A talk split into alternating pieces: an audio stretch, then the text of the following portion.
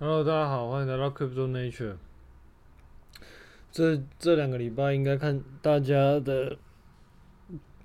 状况应该会有点闷啦，因为看起来整个盘是目前看，呃，大概只有少数几个目前还算很挺之外，其他基本上大概都下去了。就像之前很很呃涨蛮多的，像 Solana 或者说像 ETH 啊。在这两个礼拜，基本上都应该都已经差不多呃打下来到一定程度了，所以基本上应该是蛮闷的啦。不过还是有一些表现还不错啊。目前看起来是 Luna 跟那个 Magmatic 基本上应该都还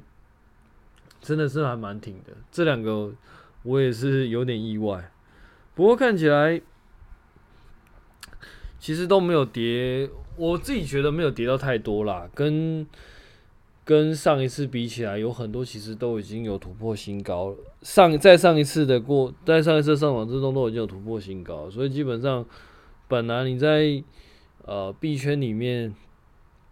下跌，它基本上也是下跌的相当猛烈了。因为很早很早以前其实就有说过，其实我们可以看到很多在币圈的，他们基本上杠杆杠杆都开很大，所以基本上呢。当这些当这些人他跌到一定程度的时候，他降杠杆，然后导致币价下跌的速度应该还是可以想象是很快的啦。所以基本上我自己觉得，呃，这个波动应该基本上都还好。目前来说都还没有看到一个非常的嗯毁灭式的。所谓毁灭式，就是说一直往下修，然后感觉好像没什么尽头。当然不是说目前看起来这边就已经到。下跌就已经到尽头了，其实也不知道，但是至少可以，至少某一些价位基本上看起来都是都是有撑住的啦，所以我觉得其实还好。那我自己是有在陆陆续续减的啦，就是从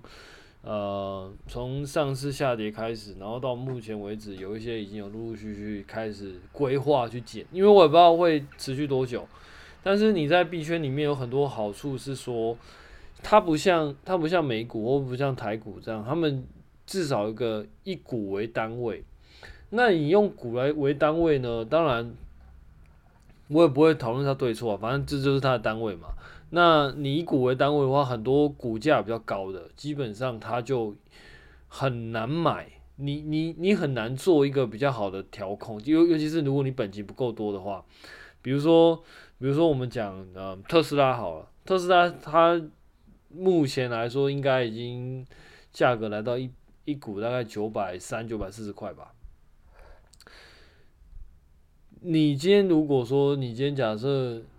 嗯、你一个月薪水可能就是十万块台币好了，那你可能呃一个月可能有大概五万块的闲钱，那五万块闲钱可能就是大概落在两千块。诶，一千，我们算一千五好了，好算两千块好了，算两千块，你顶多买个两股好不好？那你你你今天你要，因为它一股就九百多嘛，啊你只顶多就只能买两股，啊你要分批的话，你顶多就只能最多就分两次嘛，因为你也没那么多钱可以让你摊嘛。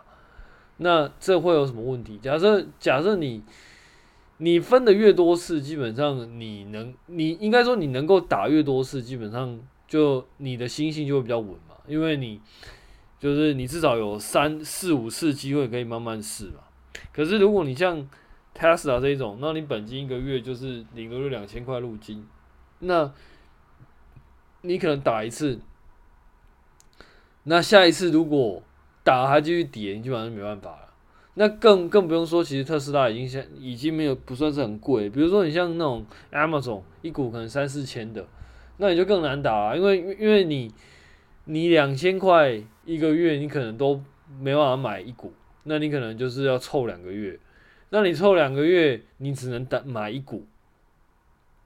也就是说，假设今天下跌的时候，让你就是让你已经开始下，你还不是那种就是很顶峰然后进去抄的哦，让你就是下跌的时候进去，已经下跌就进去买了，那你都觉得哦。这边已经可能已经算是一个还不错的价位，然后进去，然后结果又跌，那这时候你是完全没有办法，因为因为你就是已经买了啊，然后你手上也没有也没有也没有资金可以打，但是在币圈里面相对来说比较有优势的，就是说也不是优势啊，应该是说它比较比较比较方嗯比较比较有弹性啊。你因为因为假设你因为它可以用用那个你买多少钱去算嘛，比如说你可能用你买十块钱的 BTC，那你就是买可能就是零点零零零一块的份额这样。那你就买了零点零零一块的 BTC，那这样子的话，你就有办法可以比较有办法可以分批打。我自己觉得这个对于呃很多比较小资的人来说是比较 OK，尤其是像像我自己，其实也是会有比较多好处啦。就至少你不会那种什么一定要，比如假假设啦，假设你今天 B BTC 一次只能买一颗，那你可能就是根本就没办法买嘛，对不对？所以我自己觉得，就是你可以分批慢慢抄啦，那就是，但是切记就不要不要打太猛，也不要打太急，这样，因为基本上可能不知道会多，基本上你也不知道会跌多久啊。那就当然这边还是一样啊，还还是一样跟大家讲，就是说，其实一般人我大概都不建议你自己去。买这些加密货币啊，尤其在这现在这状况嘛，还是一句老话啦，因为像这种像这种项目，其实基本上它都是很早期的项目。如果你没有没有一点技术能力的话，其实很容易，你其实你也不知道你之前买什么。认真讲，就是很多币其实你根本不知道他们他们到底在卖什么，那你也不知道这东西到底在可以干嘛。那如果你不知道这东西可以干嘛的话，那很明显就是，假设当它下跌的时候，你大概就握不太住啊，因为因为你根本不知道这东西到底有没有前景啊，对不对？然后你看很多网络上文章，其实大部分人都也没有，也都没有什么太多的技术能力，所以其实他们也很难去分辨说这东西到底到底它到底在它到底是什么东西。我们光是讲它到底是什么东西这件事情就好了，他很多人可能其实也没有办法没有办法告诉你，因为事实上他们可能连他们自己都不知道。那更何况是这种专案在这么早期状况下，它会不会改变？有可能是有很大的机会可以改变的。所以呢，就是还是一样的，好自为之啊。先一般人我还是建议，其实就是看就好了，不要怕错过，因为。这种东西等到有很多人已经进去了，然后有开始有很强烈应用的时候，到那个时候你可能再进，我觉得都还都还不会太晚。现在进其实对很多人来说其实是很危险的。好，今天市场的部分大家就讲到这边吧，因为事实上，嗯，坦白说，在熊市好像也没有什么太多可以市场可以讲。事实上在，在在牛市我大概也没有什么东西可以。可可以分享，因为应该说也没有什么东西可以太过，也不是分享，应该说没有什么东西可以太过琢磨的，因为因为事实上，呃，这种市场的东西其实它就是一个它就是一个价格变化嘛。那问题是你今天到底是看好还是不看好嘛？那对我来说，其实我就会讲比较多，就是有关项目方面的东西啦。市场的价格变动，其实我大概就只是讲一下，就是目前的状况是怎么样。但那当然，其实到目前为止，我都觉得每一个项目的状况，其实大部分的状况其实都还 OK。那像 B、C、ETH 啊、Solana，然后那个 Polkadot 之类的，我觉得基本上都还没什么问题啦。对啊，所以整个开发上，我都我也都觉得还 OK。所以其实坦白说，还真的没有什么太多可以去可以去讲的。所以，我们今天呢，就来讲一下那个 Solana 的一些开发上的，我个人觉得比较靠北的部分了。那这接下来大概就是开发者靠北时间呢。最近我花了蛮多，呃、欸，不能说蛮多，但是我的确花了一些时间在看那个 Solana 的那个开发。那我其实。我觉得蛮有趣的啦，因为我自己本身是属于那个呃比较偏向于资料科学家的部分，所以嗯，一般来说我我写比较多的是属于那种呃 TensorFlow 啊，或者说像那个 JAX，或者说像 Torch 之类的东西，那做那个数据的分析跟预测。然后最近来也也不是最近啊，就是这一两年。应该说我一直都有在研究那个区块链的专案。那当然这一两年写的比较多，然后主要呢我自己是写 Rust、Dust 比较多。那针对的大概就是 Solana 的那个链链上跟链下的东西。那我最近当然就花比较多时间在研究那个链上跟链下的那个 program 嘛。那我就觉得有几几点，我觉得比较靠北的部分，可能就可以拿拿出来讲一下。这样，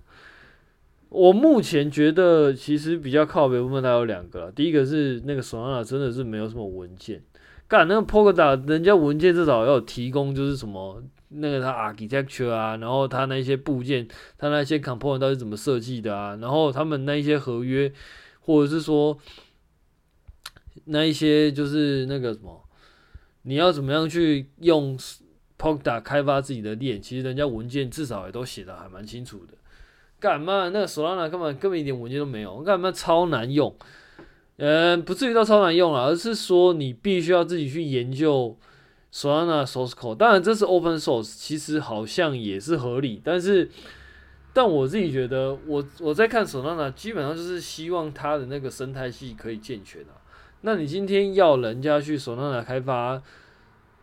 开发东西，然后增长它的生态系，那你的文件就要就要写的还算完整啊，不然的话，你看一般人他要怎么他要怎么做，很难呐，因为因为其实坦白说，对很多 open source 的开发者而言。或者是说开哦，或或对很多软体开发者而言，其实他大概不会去认真的去看 source code。很多人其实基本上就是看 tutorial，然后用一用，哎，发现哎还 OK，然后就可以用，那就就觉得自己可以懂这个这个 open source，但是其基本上根本就不是这样。很多人都会误以为就是 open source 基本上就是就是下来下来，然后 install 拿来用，那基本上就可以了。但事实上，其实他们很多时候都会，嗯、错估了一些代价。其实用 open source 其实是有代价的。这个代价就是，假设今天你没有办法了解这 open source 的话，那你就会出，那那那那你，那你很有可能就会就会出包。因为 open source 并不是完全没有问题，它只是它只是大部分常用的 case 应该不会有问题。怎么说呢？因为 open source 很多时候是是作者自己，诶，我我自己可能会用到，所以我就针对我自己的所要的功能，然后写一个东西。那我写完这东西，我发现，诶，这东西真的还不错用，我就把它分享给大家。那希望大家如果有想用，都可以。都可以来一起来一起来使用，那你可能就不用去重造一个轮子。但是它的 use case 跟你 use case 不见得一样，所以它用起来可能没有问题，但你用起来不一定没有问题。但是问题是，大部分的状况如在 tutorial tutorial 状况应该基本上就不会不会太不会有太大问题，因为 tutorial 如果连 tutorial 都有问题，那我试问你，你这个 open source 到底要怎么用嘛？所以当然不会嘛，tutorial 一定没有问题的。应该说 tutorial 大部分是不会有问题的。那问题在问问题就是说，当你今天用一个 open source 的时候，你会发现，其实你的 use case 不见得是在 tutorial 状的 fit 的状况下，你可能你的你的 use case 可能会超脱整个 tutorial 的的 use case，包含你的那个呃，比如说你的。你的客户人数啊，然后你客户使用状况啊，可能不会跟原来的那个 open source 设计的状况是一模一样的。那这个时候呢，假设你今天没有能力去，没有办法看得懂这 open source 里面的架构，然后你也没有能力去修改它的话，那基本上你就你就很难，应该说你你遇到问题的时候，你就你就很难解决。这是第一个代价。那第二个代价是，当你要改版的时候，就是另外一个问题。软体的开发不会是开发一次就结束了，通常它会伴随着很长一段时间的维护跟新功能的增加。那这样子的状况下，假设你今天对这这个 open source 其实并没有太深的理解的话，那当新功能增加的时候，就会是一个地狱的开始。因为新功能的增加意味着有可能你的 local 端的版本会跟那个呃，人家线上的公用版本会不太一样，因为公用版本它是可能会升级的，可能一点零、一点零一、一点零、一点一点一、一点二点一、一点三点一二，然后三四五这样。那到不同版本呢，可想而知的架构上一定会有一些不一样，当然不是说完全不一样，一定有一些会不一样。那这时候就是事情就很有趣了，那你到底是要升级呢，还是不升级？那如果你如果你的东西跟人家公用版本是有一点落差的话，那这些修改后的东西你要怎么维护？当然最简单的方式就是直接追公公用版本，但是追公用版本的就会有一个问题，就是公用版本不见得符合你的需要，大哥。所以这样弄起来，你就会发现其实使用这些 open source 其实是有很大的门槛的。但是问题是，大部分的状况其实。当然，这也跟很多种很多专案有关。很多专案其实可能做做个一两年就死掉了，所以大概也不会遇到后续的什么维护的状况。但是，假设你今天是一个比较有纪律的团队，或者说比较是一个呃比较大一点的公司，那你的专案可能会维护很长一段时间的话，这些都会是你的代价。那这些代价的原因，基本上就是取决于你到底对于整个分。整个 project 的东西有没有够了解？那你有没有能力去改变它？我觉得这就是一个很大，我我我自己觉得算是一个很大的代价啊。那当然，这个代价是随着一个人的实力的高低就会有所不一样。Anyway，我们先回到 Solana，Solana 它它其实就是就是会遇到刚刚的问题。你现在用 Solana 官方的 SDK 的话，你就会发现它的那个 Websocket 基本上是一个怎么说？它是一个呃 synchronized 版本，也就是说它是它预设是 blocking 的，然后它可以用 non blocking 的。可是你当你用 non blocking 的话，应该说官方它的 SDK 里面应该是 blocking 的，因为它官方里面的实作是它它基本上就会。它是包一个 WebSocket 的，有应该这样讲，它的 client 里面会包一个 WebSocket 的实作，然后这个 WebSocket 的实作以 SDK 的的状态来说，它是使用 blocking 的方式。那它不使用 blocking，它怎么使用呢？它原则上是它开另外一个 thread，然后去听 WebSocket 里面的资讯。当有资料进来的时候，它用 channel 把它打到另外一个 receiver 里面。然后那个 receiver 就是你可以听到资料的 receiver，所以就是说呢，他用他开了另外一个 switch，那那那个 switch 就是一直在听那个 WebSocket 的资讯，然后当有听到的时候就把它 write 到你的 channel 里面来，这样。那这样有几个，有第一个点，应有理论上有两个点，我比较没办法，就是对我来说是个雷啦。第一个点就是说。他开另外一条 switch 去听，那也就是说这一条 switch 里面它就是 blocking 的，它就会一直 listen 在那个地方。那 listen 在这个地方有什么问题呢？问题就在于说，你这个 switch 就会就等于就是会一直听在那边，你没有办法把这个 switch 给这个 switch 的资源给其他人用，唯一的办法就是。就是会透过那个 threading 的 context switch，但是这个代价其实是蛮高的。然后第二点就是说，它并没有状态的转换，因为因为它没有办法，它没有办法去把这个 lock 资源丢给其他人用，lock 计算资源丢给其他人用。那因为我自己的城市里面其实很多都是 synchronized 的方式，尤其是这种 IO blocking 的方式，其实对我来说已经比较。应该说，我现在预设其实都是 non-blocking，然后 asynchronous 的方式啦，所以对我来说就是就是一个蛮大雷这样。然后第二个就是说，因为它这种方式会让整个整个处理的那个模式变得很奇怪，因为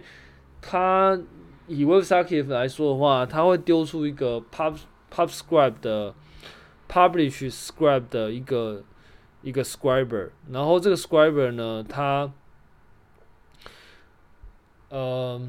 当你必须要去对这 socket 下 send 的时候，你要使用这个这个 scriber，但是你用 listen 的时候，你是用其他 list receiver 这样，所以它就会让整个那个对我来说，我会觉得是还蛮奇怪的啦。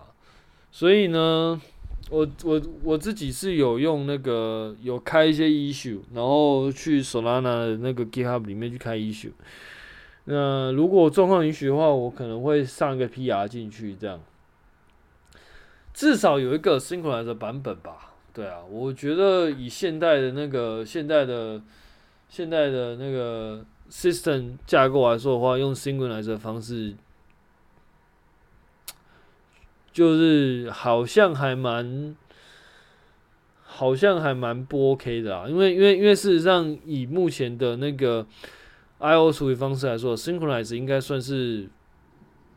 算是 general，算是蛮通用。当然，你用 Synchronize 也是可以啦，但是因为 I/O 其实 waiting 其实蛮贵的啦，对啊，所以呢，我自己应该会这样做啦。那就看官方会怎么样去，官方会怎么样去那个去回应，啊到时候再看要怎么做这样。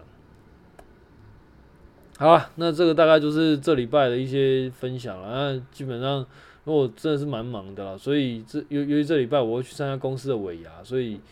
呃时间上我觉得这礼拜时间真的比较少，所以我今天就大概就讲到这边啦。那等到之后呃有后续动作的时候再跟大家分享。对啊，那因为这件事也比较忙啊。好，先这样，拜拜。